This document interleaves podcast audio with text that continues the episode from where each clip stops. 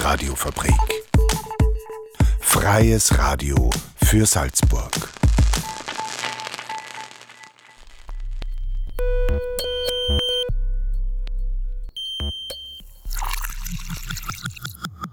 Unerhört. Der Infonahversorger auf der Radiofabrik.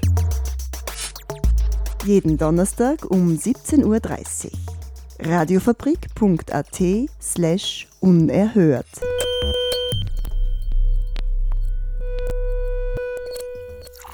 Willkommen zu Unerhört, dem Infonahversorger auf der Radiofabrik. Am Mikrofon ist für euch heute Susi Huber. Und das sind unsere Themen. 35 Jahre Friedensbüro.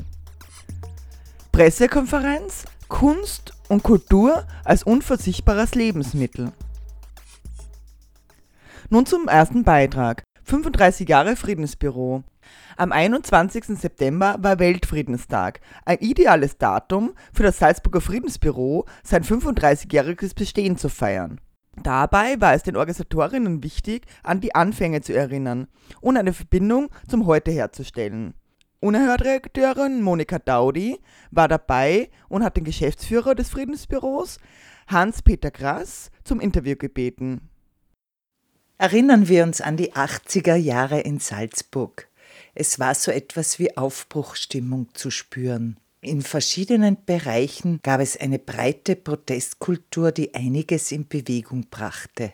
Durch viel Aktionismus, aber auch Verhandlungen mit den politisch Verantwortlichen erreichten einige dieser Initiativen nach und nach, dass auch räumliche Infrastruktur bereitgestellt wurde. So gab es zum Beispiel das Frauenkulturzentrum oder die Arge Kultur wurde ebenfalls in den 80er Jahren gegründet.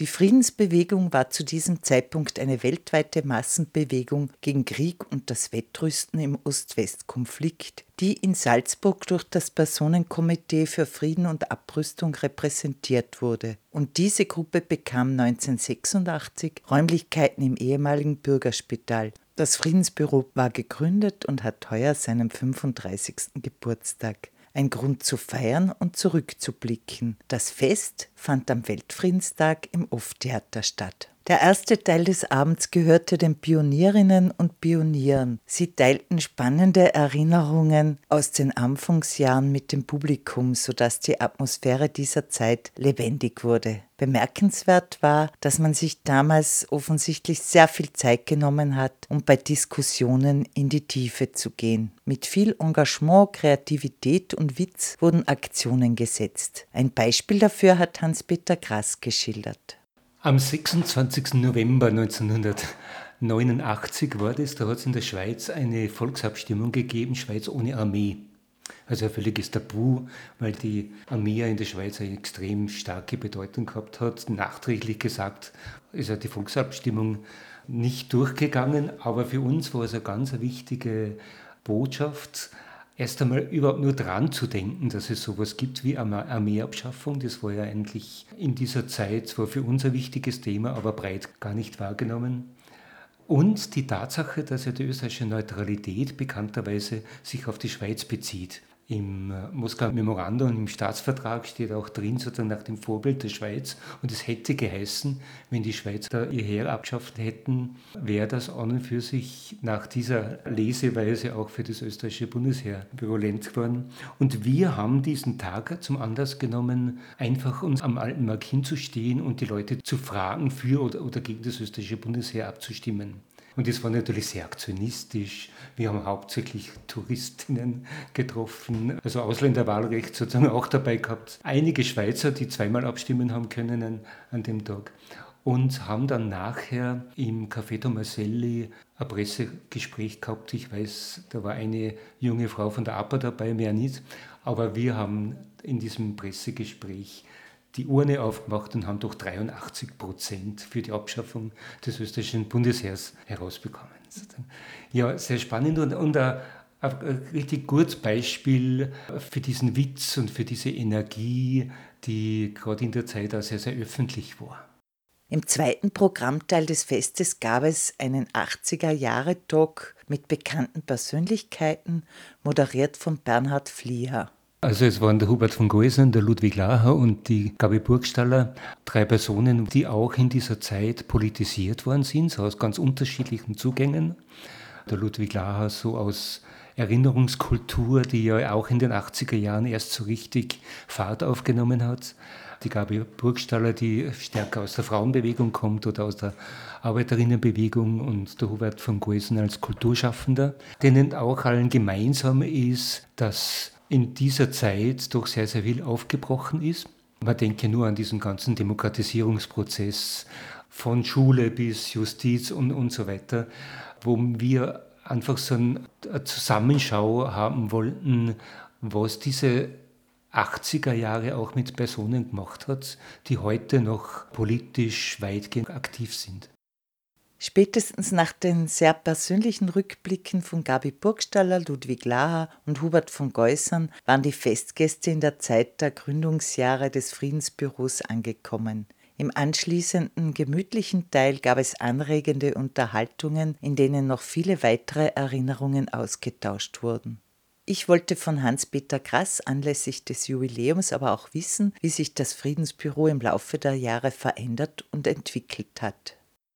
Im Gegensatz, würde ich sagen, zu diesen Anfangsjahren ist der Bildungsaspekt für uns ein ganz wichtiger.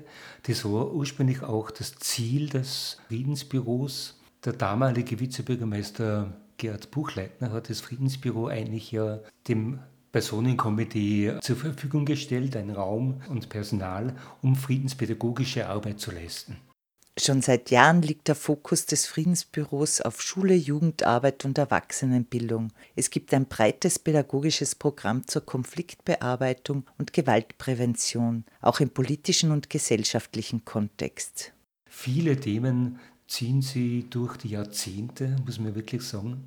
Aber natürlich hat es entwickelt und ist immer so in Bewegung geblieben. Und ich denke, unsere große Stärke ist sicher dieses Dranbleiben an Themen und trotzdem auch wieder immer wieder Aktualität aufnehmen. Zum Abschluss des Gesprächs hat Hans-Peter Krass die aktuellen Herausforderungen und die geplanten Aktivitäten des Friedensbüros beschrieben. Ja, natürlich drängt sich jetzt gerade die Frage der Pandemie natürlich sehr stark auf, die uns auch selbst sehr betroffen hat und die uns wie viele andere auch mit einer gewissen Ratlosigkeit getroffen hat oder der wir so begegnet sind, weil wir relativ lange nicht gewusst haben, wie wir reagieren drauf sollten. Auf der anderen Seite haben sich die unterschiedlichen Medien verändert, das sich nicht treffen können und so weiter und die Verlagerung von Konflikten sozusagen ins Netz haben uns doch sehr herausgefordert. Und woran wir gerade arbeiten, ist ein Konzept, das eher in die Richtung geht, wie man im kommunalen Kontext diese Polarisierung, diese gesellschaftliche Polarisierung, die es ja nicht nur im Kontext der Pandemie, aber in dem natürlich ganz besonders auffällig gezeigt hat, wie wir darauf reagieren könnten. Das war ein Beitrag von Monika Daudi zu 35 Jahre Friedensbüro. Auch seitens der Radiofabrik gratulieren wir herzlich zum Jubiläum. Einen breiten Überblick über die Angebote der Organisation kann man sich auf der Homepage machen friedensbüro.at. Passend zum Friedensbüro-Beitrag hört er nun Imagine von John Lennon.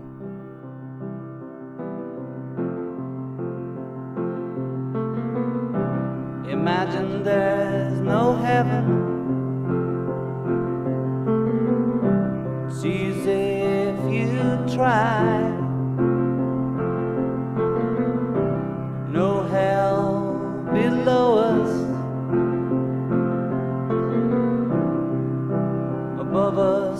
Only sky. Imagine all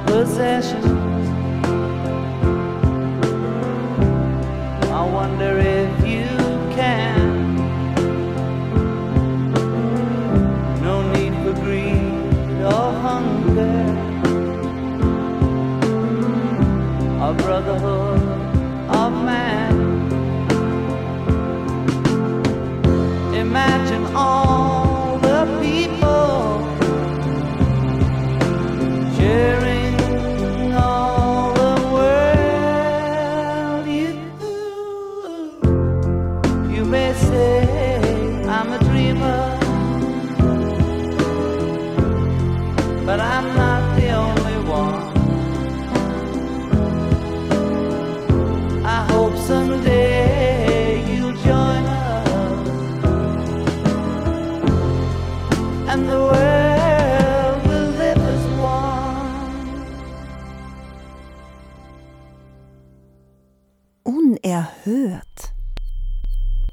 Infonahversorger auf der Radiofabrik. Radiofabrik.at slash unerhört. Nun kommen wir zum zweiten Beitrag, die Pressekonferenz im Rockhaus, Kunst und Kultur als unverzichtbares Lebensmittel. Im Herbst kann das Salzburger Konzertpublikum wieder vor Ort ins Rockhaus kommen. Timra Pachner war bei der gestrigen Pressekonferenz und hat im Anschluss den Geschäftsführer Wolfgang Deschow und die Hauptkoordinatorin der Workshop-Angebote Susanna Kuschnick interviewt. Endlich steht nicht mehr alles still. Auch im Rockhaus tut sich wieder was, trotz einer gewissen Unplanbarkeit. Im Rahmen der Pressekonferenz fand man da sogar lobende Worte für die Salzburger Festspiele, denn in Zeiten der Pandemie seien Veranstaltungen wie diese wichtig gewesen, da die Kulturlobby per se im Gegensatz zu anderen Lobbys recht klein sei. Große Player wie die Festspiele würden da zumindest ein bisschen Sichtbarkeit für die Kultur generieren, sagt Wolfgang Deschow, der Geschäftsführer vom Rockhaus. Um auf die prekären Situationen vieler KünstlerInnen hinzuweisen, gab es jedoch auch Aktionen wie Ohne Kunst und Kultur wird's still. Diese Kampagne wurde im März vom Dachverband Salzburger Kulturstätten aufgegriffen, denn auch in Salzburg hatten viele Kulturschaffende in Zeiten von Corona mit finanziellen Einbußen zu kämpfen. Wie hat man nun im Rockhaus diese Seite der Pandemie erlebt? Ja, wir haben natürlich diese Seite viel stärker erlebt. Bei uns die, die meisten Mitarbeiter sind freie äh, Selbstständige und darum war es von Anfang an klar, dass wir nicht nur für das Publikum, sondern auch für diese Leute sofort was machen müssen. Darum haben wir sehr viele Livestreamings, Konzerte gemacht und geschaut, dass wir immer das, was möglich ist, sofort umsetzen, damit die Leute beschäftigt sind, damit das Publikum was zum Sehen und zum Hören hat, damit sie wieder Leben einstellt.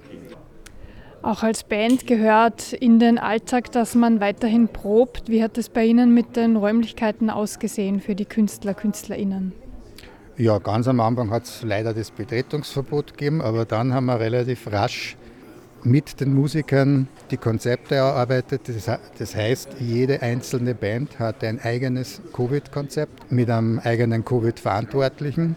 Und das hat dann wunderbar funktioniert. Die Musiker und Musikerinnen haben nicht nur höchste Disziplin an den Tag gelegt, sondern die haben einfach mit Hausverstand ge gehandelt. Sie waren unheimlich vorsichtig, weil sie mit diesem Gut, hey, wir haben da einen Proberaum, den wir ganz normal benutzen können, das wollen wir uns nicht verteuern. Probenräume konnten also genutzt werden, wenn die nötigen Rahmenbedingungen eingehalten wurden. Generell bewegt man sich im Rockhaus zwischen Optimismus und Pragmatismus. Letztendlich sei neben dem Einhalten der 3G-Regelung vor allem wichtig, weiterhin ein offenes Haus zu bleiben. Eine gesellschaftliche Spaltung solle vor der Tür gelassen werden, betont der Geschäftsführer Wolfgang Deschow. Im Rockhaus orientiert man sich auch an einer alten Theaterregel. Am Abend wird gespielt. Dieses Motto und der niederschwellige Zugang solle auch in Zeiten der Pandemie wirksam bleiben. Das gilt auch für das Workshop-Angebot im Rahmen der Rockhouse Academy. Die Hauptkoordinatorin Susanna Kuschnick erläutert. Das ist sozusagen von Anbeginn des Rockhaus so gewesen, Menschen in ihren Träumen zu bestärken, äh, darin zu bestärken, dass sie was tun können, dass wir ihnen eine Möglichkeit bieten, eine Bühne, einen Proberaum, einen Workshopraum. Das heißt, das ist auch ein ganz wichtiger Teil bei uns, die Kinder- und Jugendarbeit aber natürlich auch für Erwachsene sozusagen das Workshop-Angebot zu machen, weil äh, das Rockhaus-Publikum ist sehr inhomogen, das heißt wir haben Kinder, wir haben ältere Menschen und alles, was dazwischen liegt und dafür sind wir da. Die Rockhouse Academy ist kostenlos zugänglich und wird mit Förderungen von Land und Bund finanziert. Doch auch das Engagement der ReferentInnen spielt eine wesentliche Rolle betont Susanna Kuschnick. Äh, es finanziert sich auch daraus, dass die Referenten und Referentinnen, die diese Workshops halten, natürlich vom Rockhaus bezahlt werden, aber das wirklich für, für wenig Geld machen, formulieren wir es mal so, weil sie einfach auch die Liebe zur Musik und die Verbundenheit zum Rockhaus spüren und einfach auch sehen, dass sich da was bewegt. Und für uns ist es einfach auch wichtig, dass, dass die Angebote niederschwellig sind, und dass das auch jeder und jede machen kann, auch wenn die Geldbörse nicht so groß ist und dass man nicht lang überlegen muss, kann ich mir das jetzt leisten. Einfach anmelden, vorbeischauen, Musik machen oder auch Musiktheorie oder was halt gerade im Angebot ist. Kunst und Kultur werden im Rockhaus als unverzichtbare Lebensmittel eingestuft. Vor allem auch in Zeiten der Krise. Und obwohl man sich mit Zoom-Workshops und Streaming-Konzerten schon angefreundet hat, überwiegt nun letztendlich doch die Motivation, endlich wieder was tun zu können. Das war Timna Pachner im Gespräch mit Wolfgang Deschow und Susanne Kuschnick vom Rockhaus Salzburg. Im Programm der Radiofabrik gibt es übrigens jeden letzten Freitag im Monat die Sendung Radio Rockhaus zu hören. Der richtige Live-Faktor wird sich allerdings erst nach und nach einstellen. Ich verabschiede mich. Diese Sendung hört ihr morgen Freitag in der Wiederholung um 7.30 Uhr und im Podcast auf radiofabrik.at slash unerhört. Bevor wir in das Herbstprogramm vom Rockhaus reinhören, verabschiede ich mich. Am Mikrofon war heute Susi Huber. Ich wünsche euch einen wunderschönen Herbsttag. Ideal für zum Beispiel eine kleine Wanderung auf einen unserer Stadtberge. Genießt die schöne Zeit. Bis nächste Woche um 17.30 Uhr bei Unerhört. Und nun, wie versprochen, Buntspecht mit dem Lied Paradies.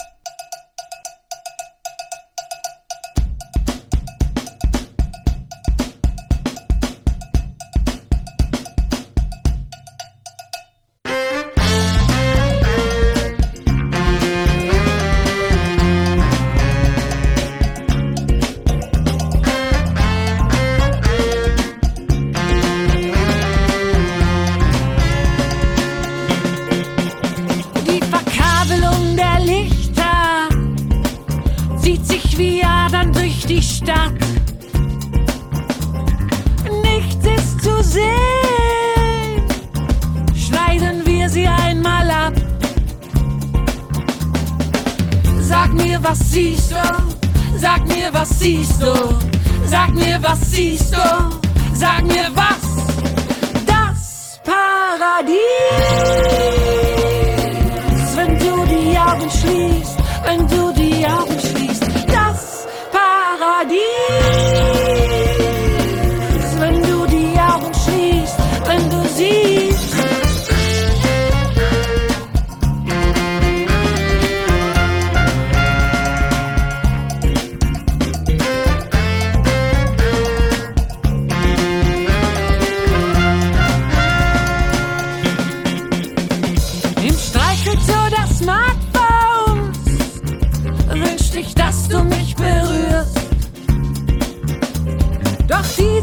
Schrei.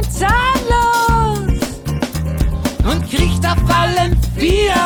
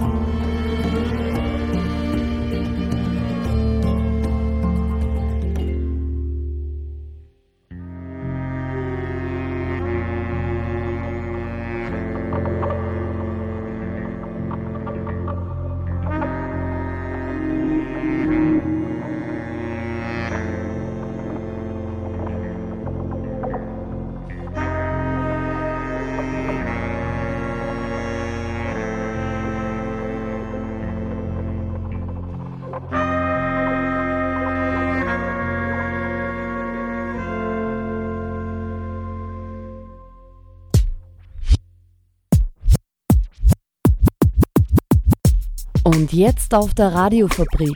Musik aus Salzburg. Cubensis mit In Love.